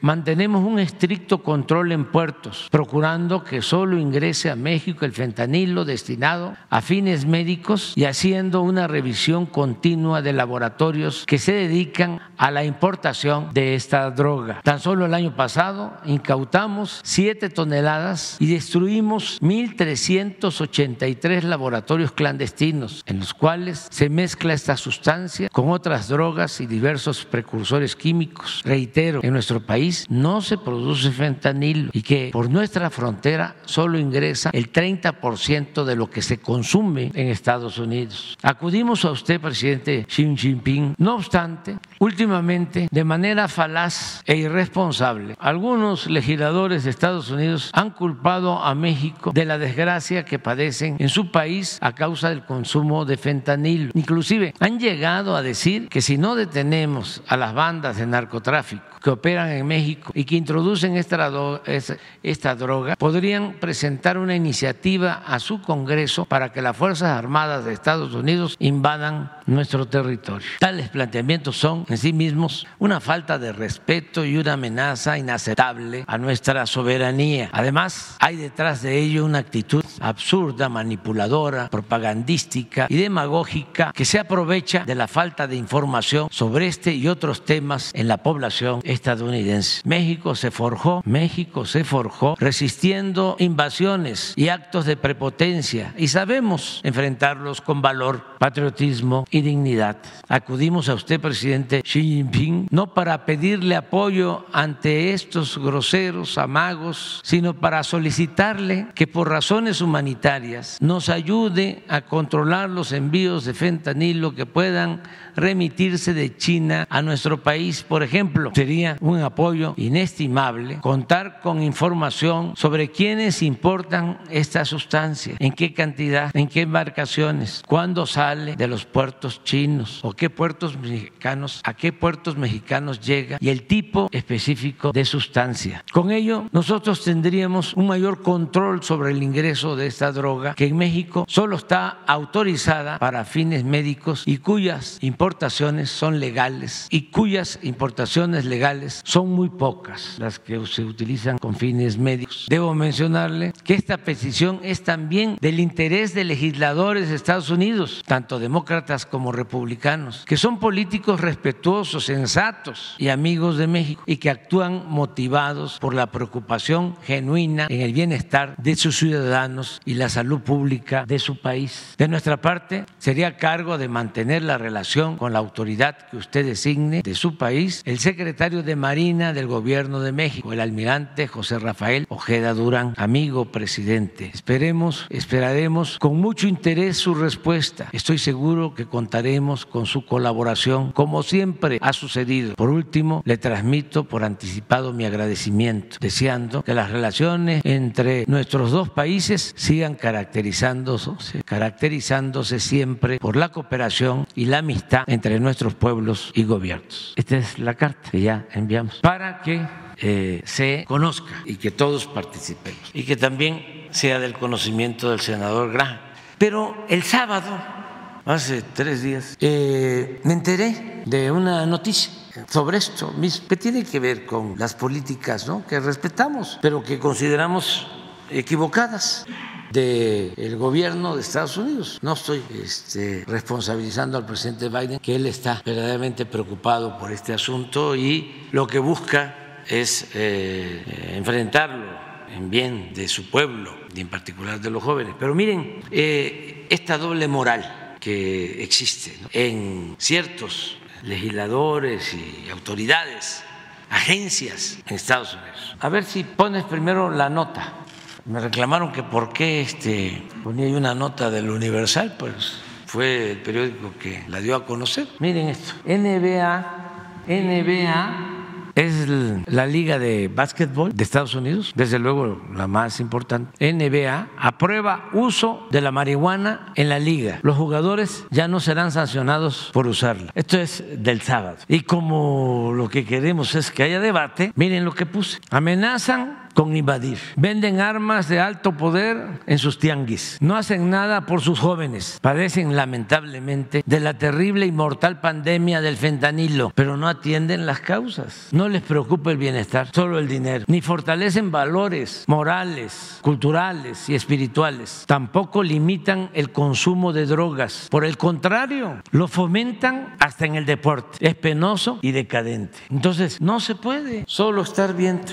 la paja en el ojo ajeno y no la viga en el propio. Y vamos a seguir nosotros ayudando, porque es un asunto de humanismo y es una pandemia que afecta mucho a los habitantes de Estados Unidos y en particular a los jóvenes. Y vamos a seguir apoyando. Pero queremos que se aclaren las cosas, porque no es nada más culpar por culpar y que este, de manera injusta nos culpen a nosotros de problemas que en buena medida tienen que ver con su crisis de bienestar y con pérdida de valores y con el abandono de los jóvenes y con eh, no enfrentar las causas del consumo de la droga. ¿Por qué los jóvenes consumen? ¿Por qué el vacío? ¿Por qué la frustración? ¿Por qué el abandono de los jóvenes? La infelicidad de los jóvenes. Porque ya lo he dicho en otras ocasiones, se lo repito ahora. Vamos a decir, como aseguran los abogados, o como sostienen los abogados, aceptando sin conceder, de que ya no hay fentanilo. ¿Qué? ¿No puede surgir otra droga? ¿Cómo ha pasado? ¿Por qué no atender las causas? Hablábamos aquí del grave problema de descomposición que se origina cuando se desintegran las familias, del problema de la desatención de los jóvenes. Bueno, el que eh, no se castiga la distribución de la droga en Estados Unidos. ¿Cómo es posible que en todas las ciudades de Estados Unidos se venda droga? ¿Y cómo es posible que no haya campañas en los medios de información para orientar a los jóvenes y a las familias del daño que causan las drogas? ¿O hay campañas informando sobre el daño que causa el fentanilo, que causan las drogas? hay en las escuelas, en los contenidos educativos. ¿Estos temas se tratan? Sí, estamos viendo que en la liga de básquetbol se autoriza que los jugadores puedan fumar marihuana, en los deportes incluso, en las Olimpiadas se aplica el antidoping. Hay extraordinarios bolistas que no pueden ingresar al Salón de la Fama porque usaron anabólicos. ¿Y cómo es esto? De que ya Imagínense en el deporte, en ningún lado debe este, permitirse. Puede ser que en algún sector donde se requiera estímulos de algún tipo, pero el deporte, que es lo sano, que es medicina preventiva, y cuando iba yo a escribir el texto, eh, uno o dos jóvenes me dijeron, no, es que en Estados Unidos eso es normal, el 70% este, está a favor de la legalización. Sí, por eso es bueno el debate, eh, porque pues dicen, no, es que la marihuana no hace daño, no, hay ningún problema. Este, hace más daño el tabaco, hace más daño el alcohol. Entonces, no, no, no. Entonces yo lo que pienso es, ¿por qué no este, se analiza todo esto, porque pues no es nada más la marihuana, es que seguramente eh, si se va de la marihuana a este, o mejor dicho, de la marihuana se puede ir a, otras y a otras y a otras. ¿sí? Ya se genera una dependencia. Pero en el fondo lo que quiero dejar de manifiesto es que hay esta doble moral y vamos a seguir nosotros ayudando. Eh, estamos muy conscientes que una cosa es la política que conduce el presidente Biden, eh, que acaba de enviar a su representante con este propósito y aquí nombramos nosotros para que nos represente Rosa Isela Rodríguez y va a haber reunión de gabinetes este, para seguir eh, ayudando nosotros, eh, pero también hay legisladores que con fines politiqueros, ¿no? propagandísticos, quieren este, culpar a México. Y no, no, no, no, no. Este, ya no estamos en aquellos tiempos, o sea, ni, ni ellos ni nosotros. ¿Se acuerdan una caricatura de, creo que de Naranjo? No, ya no la voy a hacer. Está muy dura esa, está muy fuerte. Este, pero vámonos, vámonos ya. Este, a ver, quedó, no quedó nadie. Vámonos al, vámonos aquí. Ustedes tres, vamos. Gracias, presidente. Esteban Durán, Vanguardia Veracruz. Eh, en la respuesta que le dio ayer el senador, al final eh, señaló que usted tenía una negación a aceptar que algunos estados estaban bajo el yugo de los, eh, del crimen organizado. En esto en clara alusión a que finalmente usted los protegía o está en contubernio. ¿No hay necesidad, presidente, de que también se haga una aclaración en este sentido, una respuesta también por parte del canciller y suya también, y que también esta guerra de declaraciones no salga de control y haya un conflicto diplomático, presidente? Esa sería mi primera pregunta. Pues sí, pero eh, este, el senador eh, y otros este, sostienen eso, ¿no? que hay eh, regiones en donde domina el narcotráfico o los narcotraficantes. Y no es cierto. Claro que él es este, muy conservador y además abogado. Y en la política de allá de Estados Unidos, este, como se hace la política lamentablemente en otros países, este, ponen ahí al jefe del Departamento de Estado, al señor Blinken, entonces este le dice, como al que tienen en, eh, en, el banquillo de los acusados. Que diga el señor Blinken que en México hay regiones dominadas eh, por el narcotráfico. Que diga si es cierto como lo es. Entonces Blinken dice, sí. Luego le pregunta a Mallorca, que es el segundo de, de Blinken, lo mismo, que diga como lo es de que en México, que es cierto como lo es de que en México, así interrogan los abogados, este, hay regiones, pues ya lo dijo su jefe, pues sí, pues no es cierto. Eh, ayer que sale con su video, ponen de, este, de, a ver, ¿por qué no lo pones? Su video del señor eh, Caja, pone detrás el mapa de México y pone Sinaloa y pone eh, Tamaulipas. Yo estuve en Sinaloa el sábado, estuve en Culiacán, estuve en Mazatlán, estuve allá en la presa de Santa María, pero ayer o antier, Marina y Defensa, destruyeron laboratorios. ¿En dónde? ¿Pero en qué parte exactamente? ¿En Badiraguato? Por ahí, ¿no? Cerca. Entonces, dice el señor, domina este, la delincuencia. ¿Cómo si domina la delincuencia? Eh, llegan las Fuerzas Armadas y destruyen eh, laboratorios. Acabo de estar también en, Tamaulipas. Entonces, eh, es propaganda del señor senador. A ver si no pones la parte esa donde tiene, tiene de, detrás el plan. Luego dice también, no vayan a México. Hay mucha inseguridad. Está así de estadounidense el país. Y son bienvenidos, porque los estadounidenses también mucho. Aquí está el senador, Sinaloa, Tamaulipas, Michoacán. También además de la politiquería, con todo respeto, no tienen buena información. A ver, ¿no tienes el informe de hoy sobre laboratorios? Sí, eso es de ayer. Eso es para aclarar. Presidente, pero ante esta... Eh, espérame, espérame, okay. espérame, que es muy importante. ¿Es el de hoy o es el de ayer? Bueno, el que se hizo ayer. No, pero no el reporte general, sino el reporte de la mañana. El de hoy de Marina o de Defensa. Ahí está. No, pero este es el informe general. No, yo estoy hablando del reporte de hoy. Sí, el que presenta el día de hoy, sí, el que presentó, que tiene que ver con lo que sucedió ayer. Es de ayer, 3 de abril. Pero este es el de hoy o es el de ayer. Pero sucedió cuando? Ayer. Esto es, sí, lo vimos hoy en la mañana, ¿no? Culiacán y Tamazula. Con trabajo de inteligencia militar del mando territorial, elementos del ejército mexicano localizaron e inhabilitaron dos laboratorios clandestinos para elaborar drogas sintéticas, asegurando nueve reactores de síntesis orgánica y cinco condensadores. La afectación económica para las organizaciones delictivas es mayor a 3.393 millones de pesos. ¿En dónde, senador, no se puede llegar? Senador Graham, Culiacán, personal de la Secretaría de Marina en coordinación con la Fiscalía, la Secretaría de Seguridad Pública localiza, localizó e inhabilitó dos laboratorios en inmediaciones del poblado Corral Viejo. Aseguró y destruyó mil kilos de metanfetaminas, cristal, así como el siguiente material, dos reactores, dos condensadores, 18 tanques de gas y material diverso. En los últimos 50 días se han asegurado y destruido un total de 64 laboratorios 107 mil 107.64 toneladas de metanfetaminas y 195 toneladas de sustancias químicas y precursores. Y aquí, no, aquí esto no es fentanil. Toda esta información la tienen eh, en el Departamento de Estado, pero pues este el senador nada más lo que hace es interrogar.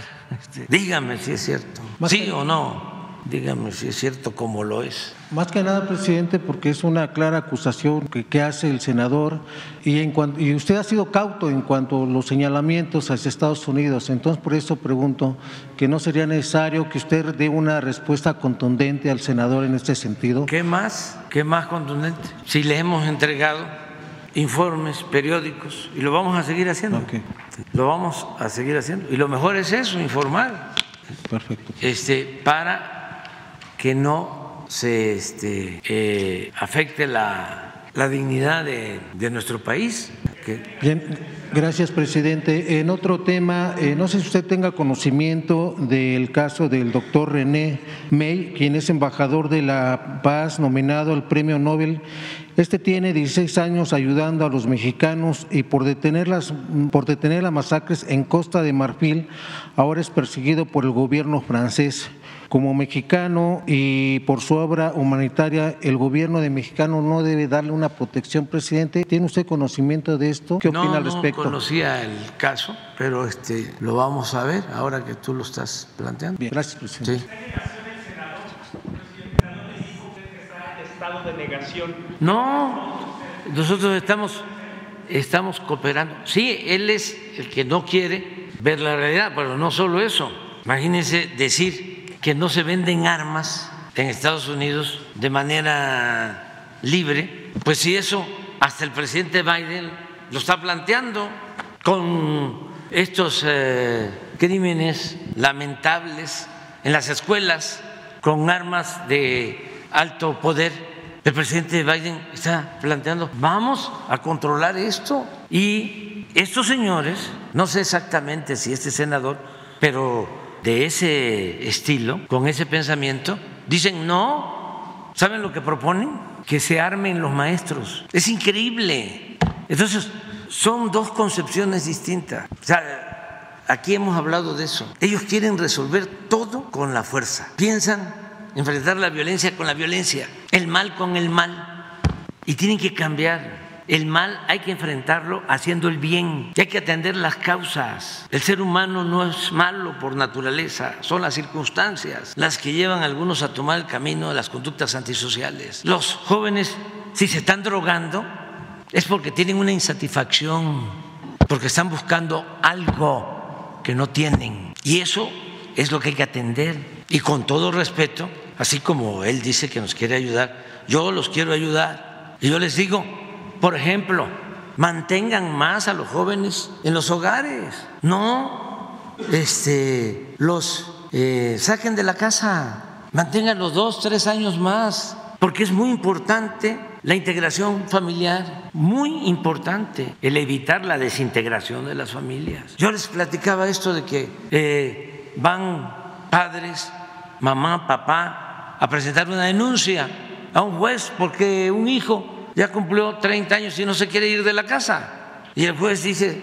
tienen razón los papás, que se vaya de la casa. Nosotros, lo digo con todo respeto, nos hemos protegido, no es el gobierno, ¿eh? nos han protegido nuestras culturas, nuestras tradiciones. Ayer me dio mucho gusto que recibí a Mariano Rivera, tremendo pitcher, leyenda, el mejor cerrador de grandes ligas de todos los tiempos. Entró al Salón de la Fama por unanimidad primer lugar, paisano panameño. Pero además de ser un ejemplo en el deporte, lo es como ciudadano, es un humanista, un místico. Y hablamos de esto. Y él, desde luego, que nos recomienda que se fomente el consumo de drogas en el deporte. Entonces, ¿por qué no fortalecer valores culturales, morales, espirituales? ¿Por qué no atender a los jóvenes? Antes, aquí, y por eso podemos nosotros ayudar bastante. Antes eh, se le decía a los jóvenes, y de allá trajeron esa eh, moda, ese disparate de llamar ninis a los jóvenes de manera despectiva, que ni estudian ni trabajan.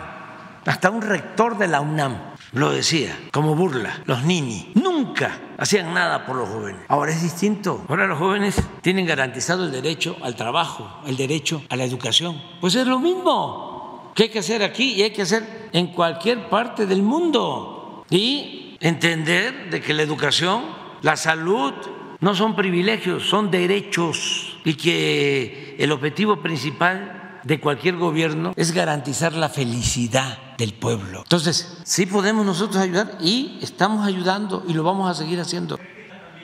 Vamos a esperar la respuesta a la carta. ¿Quién me viene? Gracias. Gracias, presidente. Nancy Rodríguez de Oro Sólido y Empuje Migrante. Presidente, precisamente en este tema eh, me gustaría eh, conocer su punto de vista. Nosotros hicimos un scouting, una investigación con nuestros hermanos migrantes en Estados Unidos acerca de esta eh, pandemia. Y fíjese que fue muy sorprendente para nosotros recibir videos de ellos, de cómo es que están estos hombres homeless, les llaman, en la calle, zombies. Eh, ya recibimos eh, videos de Denver, de Colorado, de Chicago, de eh, Los Ángeles y de Nueva York, presidente. ¿Y cuál sería nuestra sorpresa? Que, por ejemplo, José de Chicago nos mandó un video no nada más ya con estas imágenes de estas personas en estado completamente fuera de sí, sino que nos mandó un video donde golpearon a su hija en la escuela porque dice que en las escuelas llevan la droga en los brasieres, en las pantaletas y, no hay manera también. Entonces, verdaderamente sí es preocupante porque pues también nuestros hermanos migrantes están viviendo esto. No estamos recibiendo muchos videos acerca de esto. Abrimos un espacio que se llama Estados Unidos al desnudo y también, bueno, pues comentan que ellos eh, eh, les dan limosna, literalmente son limosneros eh, estos homeless y eh, ellos han hablado a los policías, eh, les dicen que están ahí y no hacen absolutamente nada los eh, patrulleros. Entonces también este problema de violencia, porque ni siquiera es bullying, es ya una violencia en contra también pues, de muchos hermanos mexicanos en las escuelas hacia sus hijos. Me gustaría conocer su punto de vista, presidente. Pues es lo mismo, es atender las causas, este, no dejar a los hijos apoyarlos, orientarlos, apapacharlos, amarlos. Eso es importante. Eh, y eh, que no les falten sus necesidades básicas. Y mucha información, mucha orientación, eh, mucha concientización y fortalecimiento de valores. Pero sí se puede. aquí en México, incluso Hubo un tiempo, ya lo he dicho, de que no le pagaban a los narcotraficantes en efectivo, con dinero, sino en especie, con droga, para que abrieran mercado. Y aún así, por la fortaleza cultural de nuestro pueblo, por nuestras costumbres, no se extendió el consumo de droga en nuestro país. Lo tenemos en ciertas partes, eh, muy focalizado, y sí sabemos de que donde tenemos narcomenudeo, donde hay consumo de droga, hay más violencia, es donde hay más homicidio. Entonces, todos tenemos que ayudar a orientar sobre el daño que causan las drogas. Por eso ahora, la semana que viene, vamos a iniciar con la cooperación, con el apoyo voluntario de los maestros, de las maestras, 15 minutos mínimo en la clase apropiada, se va a tratar el tema en todas las escuelas del país. Y ya tenemos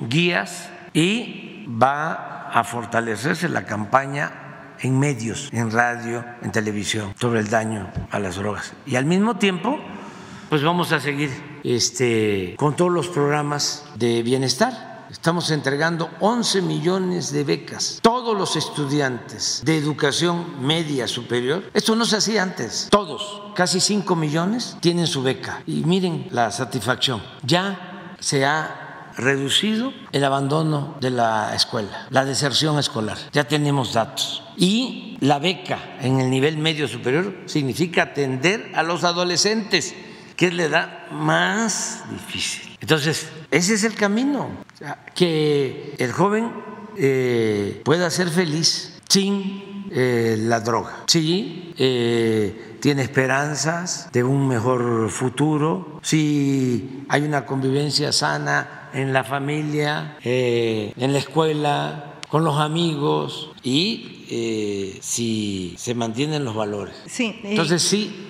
yo, yo estoy convencido que ese es el camino. Por eso se ríen estos senadores cuando digo eh, abrazos, no balazos. Este es un marciano, este está... Este, ¿Está loco? No, no, no, no. La paz es fruto de la justicia. Está demostrado. Yo goberné esta ciudad cuando era yo jefe de gobierno. ¿Dónde teníamos este, más delitos? ¿Dónde había más desintegración de las familias? En las colonias, donde se había roto el tejido social. ¿Dónde teníamos menos incidencia delictiva? En Milpalta, en Xochimilco, en Tláhuac, antes. ¿Por qué? Porque hay más vida comunitaria, porque se conservan más valores, tradiciones, costumbres, ayuda mutua, hay menos individualismo. Entonces, por eso este, no acepté la película El infierno y mucho menos este churro que acaban de hacer, nuevo, que es para consumo de conservadores, que este, va a tener mucho éxito. Pero el caso del el infierno no lo acepté porque ponen, ¿no? De que había que traer a sicarios, pero más desalmados, que cortaran cabeza, que infundieran miedo, terror.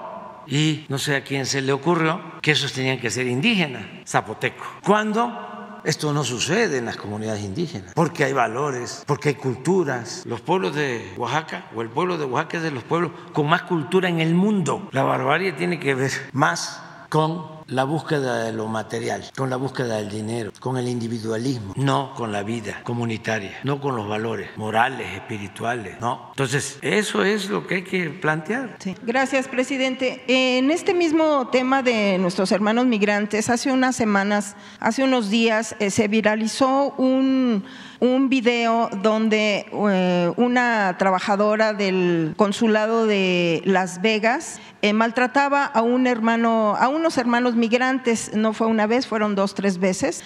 Eh, y bueno, recibimos el comunicado por parte de Relaciones Exteriores que se eh, dio de baja a esta eh, empleada. seguramente usted estuvo enterado de esto. Quería yo preguntarles si este ya va a ser una, una forma de actuar, porque es la primera vez desde que empezamos a denunciarle aquí los malos tratos de trabajadores de los consulados hacia nuestros hermanos migrantes, y será ya un inicio de que se van a tomar estas medidas y si hay alguna indicación especial a raíz de esto a los cónsules y a los trabajadores de los consulados en relación a esto? Sí, eh, la mayoría de los cónsules actúan con responsabilidad y no a partir de que llegamos nosotros al gobierno desde antes, me consta. Hay muy buenos diplomáticos, servidores públicos en los consulados. Desde luego hay eh, gente que no es eh, apta para el servicio público. Hay gente este, que no le tiene eh, amor al pueblo que este, no tiene buenos sentimientos y que son prepotentes y maltratan. Pero eso no hay que permitirlo y hay que denunciarlo y hay que seguir actuando como tú lo mencionas, de que se actuó. Pero sí hay muy buenos eh, servidores públicos en el servicio exterior. Y en este mismo tema, eh, presidente, eh, ya ve que hemos tenido, bueno, muchas denuncias con el cónsul de Nueva York, que ya ve que tiene muchas agarraderas allí. Entonces, fíjese que ya algunos hermanos migrantes denunciaron a la Secretaría de la Función Pública y ya obtuvieron resultado. Incluso mandaron a, la Secretaría de Relaciones Exteriores eh, ya un comunicado y se lo dirigieron precisamente a uno de estos hermanos migrantes porque ya son tres eh, quejas a la Secretaría de la Función Pública, eh, Manuel Guerrero, y bueno, da una serie de recomendaciones al Comité de Ética de la Secretaría de Relaciones Exteriores, donde, bueno, pues eh, reiteran al señor Jorge Islas, cónsul de Nueva York, que debe de, de complementar las recomendaciones, dice aquí, del Comité de Ética, por lo que se deberá acreditar la capacitación instruida, dice, por este, este organismo. Recomendar a la Jefatura para América del Norte se asegure que en el em, Consulado de México en Nueva York exista un clima laboral adecuado y bueno, eh, quisiera yo saber si ya tienen alguna respuesta para este hermano migrante, eh, porque bueno, pues ellos presentaron la denuncia directamente a la pues Secretaría de la Función Pública. No tenemos todavía respuesta, pero sí va a haber. Ah, ok, perfecto. Y ya por último, presidente, eh, fíjese que hace unas... bueno, eso tú lo ves, ¿no, Marcelo? Sí. Gracias, señor presidente. Bueno, sobre consulados, muy brevemente diría lo siguiente. Son los que tienen el mayor esfuerzo de protección a las mexicanas y mexicanos en el exterior. Eh, yo diría que es el corazón de la Secretaría, la red consular en los Estados Unidos. Eh, no, lo que estamos haciendo es no permitir ningún tipo de abuso. Ahora que se vio esto en video, inmediatamente actuamos. Pero eso no califica el servicio. Cuando alguien comete un error, pues hay que sancionarlo. Ahora, de Jorge, ¿qué te diría Nueva York? Bueno, desde luego vamos a atender la recomendación que se nos hace, pero también hay que reconocer el papel que está jugando el cónsul Jorge Islas en la recuperación de documentos históricos y piezas históricas de México. Es el consulado de Nueva York el que encabezó ahora la recuperación de esta pieza olmeca preciosa que México buscó más de 40 años. Entonces también hay que saberlo reconocer. Lo que se nos recomiende en materia laboral lo haremos. Pero en cuanto al trabajo, es uno de los consulados más activos de México, con resultados palpables. Inclusive Pronto vamos a traer a México esa pieza, que es la recuperación de nuestra historia, de la civilización olmeca. Proviene de un sitio que está en Morelos. Fue sustraída ilegalmente de México en 1972 y el cónsul Jorge Islas, del que estás hablando, pues es el que encabezó la recuperación de esta pieza. Entonces, pues también para que sepa la, opinión pública. Muchas gracias, señor presidente. Sí, gracias, presidente. Eh, eh, gracias, eh, canciller. Perdón, pero bueno, pues no se aquilata. ok, es muy valioso la, la reliquia o, el tesoro, pero bueno, el trato o maltrato a nuestros hermanos migrantes, yo lo pondría en primer lugar, eh, si usted me lo permite, canciller. Eh, pero bueno, este, eh, por último, presidente, si usted me lo permite, fíjese que hace dos semanas hicimos un reportaje, un video acerca de una detención de una mujer en Puebla que tenía esclavizados, esclavizadas a indígenas de la Sierra de Puebla. Entonces ya tenía como 15 años haciendo esto, la detuvieron, luego la soltaron y obviamente, bueno, la persona que tuvo el valor de denunciarlo, eh, bueno, pues eh, la volvieron a prender. Pero déjeme decirle que ya recibimos más denuncias de aquí de la Ciudad de México que hay gente que tiene esclavizadas a las eh, trabajadoras que vienen eh, de grupos originarios, también en Nuevo León, presidente. Entonces, a mí se me hace muy, muy delicada esta situación, presidente, porque, pues imagínese, estamos en el siglo XXI y cómo es posible que se haga esto. Y además, las contrataba con engaños, las encerraba en su casa y las rentaba a sus familiares, a sus amigos. Entonces también esa mentalidad en México de cómo es posible que puedas disponer de un ser humano de esta manera. Entonces también me preocupa, presidente, porque allá en Puebla, pues imagínense, si están soltando a secuestradores y delincuentes del crimen organizado, pues que esta señora no con la facilidad la suelten otra vez. Entonces sí me gustaría eh, conocer su punto de vista y si se podría hacer algún decreto o algo, o también así como lo hizo con la corrupción, de declararlo delito grave, el que se le encuentre a alguien que está esclavizando a un ser humano, presidente. Es que es delito grave, es trata eso. Este, y Rosa Isela va a atenderlo. Le pasas la información a ella. Y sí, este, eso no lo podemos permitir por ningún motivo. ¿sí? Que se analice ¿sí? y que se vea. Muy bien, miren, vamos a darle la palabra, este, ya, ya estamos pasadísimos. Eh. Este, eh, vamos a darle la palabra a dos eh, periodistas que vienen de Estados Unidos. Eh, y que, a ver. Uh, I'm going to ask a question in English and then Zoe will translate. My name is Rania Kalik. I'm with Breakthrough News. Um, as you mentioned, U.S. politicians like Lindsey Graham are threatening Mexico over drugs and violence. They say they want to designate Mexican drug cartels as terrorist organizations. But with regard to the issue of violence, the vast majority of all guns recovered on Mexican soil, uh, 85%, come from the US.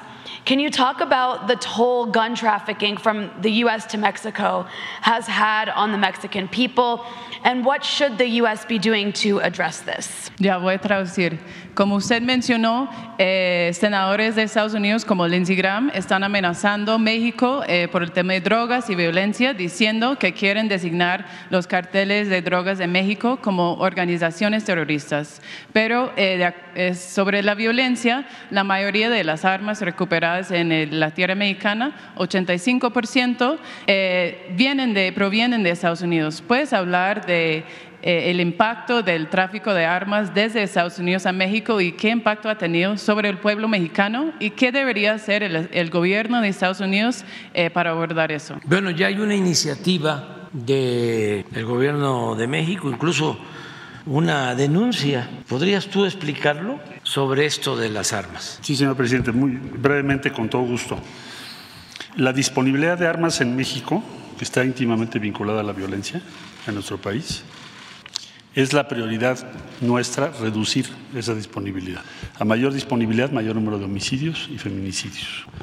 De hecho, los carteles de la droga en México y la delincuencia organizada, el 70% de las armas provienen de Estados Unidos. Entonces, tenemos dos demandas en curso, una contra la industria de armamentos por negligencia, porque están produciendo armas para el sector claramente asociado al narcotráfico. Son pistolas hechas en función de eso, por eso los acusamos, los demandamos. Ahora estamos en apelación y la segunda demanda es en contra de las armerías que venden muchas armas que encontramos aquí en México relacionadas a delincuencia y que principalmente están en Arizona y Texas. Son dos demandas. ¿Qué le pedimos al gobierno de Estados Unidos? Revisar en la última milla, cuando vas a salir hacia México, supervisar, quizá por medios no invasivos o como ellos lo determinen, los vehículos que vienen hacia México para que no traigan armas, igual que nosotros vigilamos o, las autoridades eh, correspondientes vigilan en aduanas que no pasen a Estados Unidos estupefacientes o drogas que son ilegales. Es lo que estamos pidiendo. Nosotros eh, estamos pidiendo eso, más eh, control y que no se venda de manera este, libre las armas de alto poder en Estados Unidos, que se controlen, eh, porque causan daño en México y causa, causan daño en Estados Unidos, eh, en los dos países, causan daño a los pueblos de nuestros dos países. Eh, y sentimos que no regulan eh, el control, la venta de las armas, porque hay muchos intereses económicos detrás que son muy poderosos. Y como ahora aquí hablamos con libertad y siempre decimos lo que pensamos, no vemos bien nosotros que los fabricantes de armas apoyen a diputados y a senadores en sus campañas. Por eso hay senadores, diputados que guardan silencio y otros que de manera descarada defienden la enmienda en donde se permite el uso indiscriminado de armas en Estados Unidos. Aquí además padecimos de que se hizo un convenio entre gobiernos para introducir armas a México de manera clandestina. Se llamó el operativo rápido y furioso y lo organizaron desde el gobierno de Estados Unidos con el gobierno de México. Y es increíble, permitieron la entrada de esas armas porque, según ellos, según los que diseñaron este operativo, con las armas iban a poder detener a los narcotraficantes, porque las armas eh, llevaban sensores y que de esa manera iban a poder eh, capturar a los narcotraficantes por los sensores de las armas. Cuando, tanto allá como acá, en ese tiempo, estaban infiltradas las autoridades por la delincuencia. Yo creo que todavía no llegaban las armas y ya los narcotraficantes sabían de que venían con sensores. En una de esas hasta encontraron bolsitas con sensores tiradas. Lo grave es que con esas armas asesinaron a muchas gentes, mexicanos y estadounidenses. ¿Y saben qué hicieron?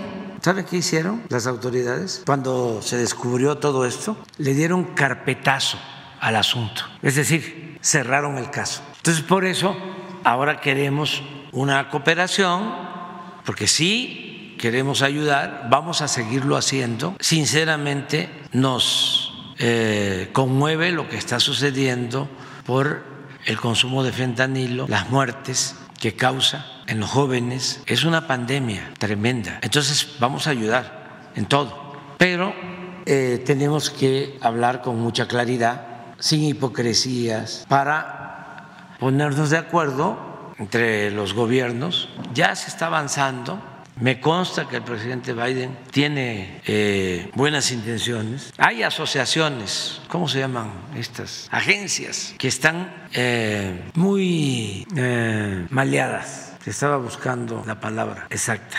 Que deben de ser revisadas estas agencias. Porque, por ejemplo, el que era jefe de la DEA en un tiempo en México, lo tuvieron que quitar porque tenía relaciones con narcotraficantes y así otras cosas. Y por eso también la desinformación del senador Graham, porque seguramente tiene información de la DEA que no es información buena. Entonces, el gobierno de Estados Unidos tiene que revisar esto. O sea, usan mucha información con propósitos politiqueros. Les hace falta seriedad, profesionalismo y actuar con apego a la verdad. Pero yo tengo mucha fe de que las cosas van a mejorar y que vamos a encontrar juntos soluciones. Y nos da mucho gusto que estén aquí. Y ya nos tenemos que ir porque vamos a desayunar. ¿Puedo hacer la última pregunta? Sí, hoy me reúno con el padre Solalinde a las seis de la tarde.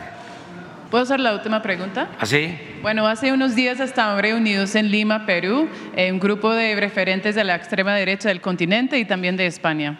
Eh, hicieron algunas declaraciones sobre su persona diciendo que está atacando las instituciones, está atacando la democracia. Esas declaraciones han sido repetidas también por los mismos senadores republicanos de Estados Unidos.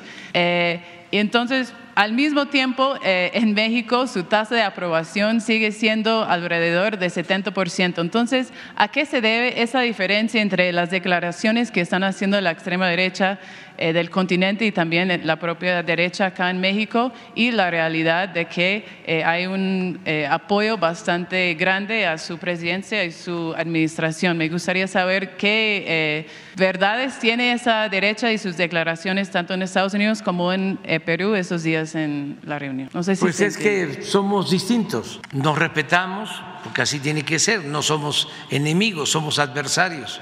Pero este, yo no quiero pensar como piensan los conservadores. No, no, eso sí. Este, como dicen los jóvenes en México, zafo. Entonces, pues no somos iguales. Yo considero que eh, esa derecha conservadora es muy hipócrita. La doctrina de esa derecha conservadora, o su única doctrina, es la hipocresía. Y defienden no la democracia, la oligarquía. Ellos quisieran que se gobernara para una minoría y la democracia es el gobierno del pueblo. Y les molesta mucho cuando eh, el gobierno es del pueblo y para el pueblo. Y cuando se atiende a todos, se escucha a todos, se respeta a todos, pero se le da preferencia a los pobres. Eso los irrita mucho, mucho, mucho, mucho, mucho, porque son muy clasistas y muy racistas. Afortunadamente en México se está llevando a cabo una revolución de las conciencias y ya México es de los pueblos con más conciencia en el mundo. Eh, no hay prácticamente, eh, no existe analfabetismo político. Muy difícil de manipular al pueblo de México. Por eso aunque nos atacan, no solo en el extranjero, New York Times, Washington Post, Wall Street Journal, famosísimos, como dicen, este, de mucha influencia, Financial Times, El País, y aquí todos, con honrosas excepciones. No pasa nada, porque este es un pueblo muy consciente, muy avispado, muy despierto, y como decía Abraham Lincoln, ese gran libertador, a un pueblo se le puede engañar una vez, dos veces, pero no se le puede engañar toda la vida. Entonces en México estamos viviendo un momento estelar en nuestra historia por eh, el despertar ciudadano, por el cambio de mentalidad. Eh, eso es lo más importante. A veces es más importante el cambio de mentalidad que las mismas revoluciones, porque puede llevarse a cabo una revolución y la gente sigue pensando igual Y por eso fracasan algunas revoluciones, porque los que hacen esas revoluciones, esa vanguardia, eh, se echa a perder cuando no hay todo un pueblo exigiendo, haciendo valer sus derechos. Entonces el proceso de México no es de un grupo o no lo está llevando a cabo un dirigente o un grupo de dirigentes, mujeres y hombres, no. Es todo un pueblo. Si no fuese por el apoyo de la gente, este, pues no estaría yo aquí. Pero la gente nos está apoyando mucho. Nos da mucho gusto que estén aquí. Este, nos vemos mañana. Bueno, de una vez para eh, se, me, se, me, hace este muy, muy este, injusto, quizás no sea la palabra, pero sí, es algo parecido, el que no les diga que el jueves, el viernes, no va a haber este, conferencia. Se los aviso porque, ¿no? Este, si tienen ustedes algún plan de ir a ver familiares a sus estados, a otros estados, este, a, eh, a otras entidades, pues que sepan, nada más vamos a estar hasta mañana. ¿Eh? Ah, sí, y mañana, después de la conferencia, vamos a tener una cumbre eh, con 10 presidentes eh, de América Latina y del Caribe. Es una videoconferencia. Va a estar el presidente Lula, va a estar el presidente Bori, presidente Luis Arce, presidente Alberto Fernández, presidente Petro, la presidente Xiomara, el primer ministro de Belice, va a estar el presidente de Cuba, Miguel Díaz Canel. Ahora no, este, pero es que es la primera. Y luego vamos a invitar ya a más. Mm, ah, viene el presidente de la CELAC. Digo, va a estar este, en la videoconferencia. San Vicente. y las Granadinas. Sí, entonces somos 10. Entonces, eh, vamos a hablar básicamente sobre cómo intercambiamos alimentos, comercio de alimentos, de materias primas, para enfrentar este, en unidad el problema de la inflación, para bajar los precios, para enfrentar la carestía. Ese es el tema básico. Bueno, ahora sí.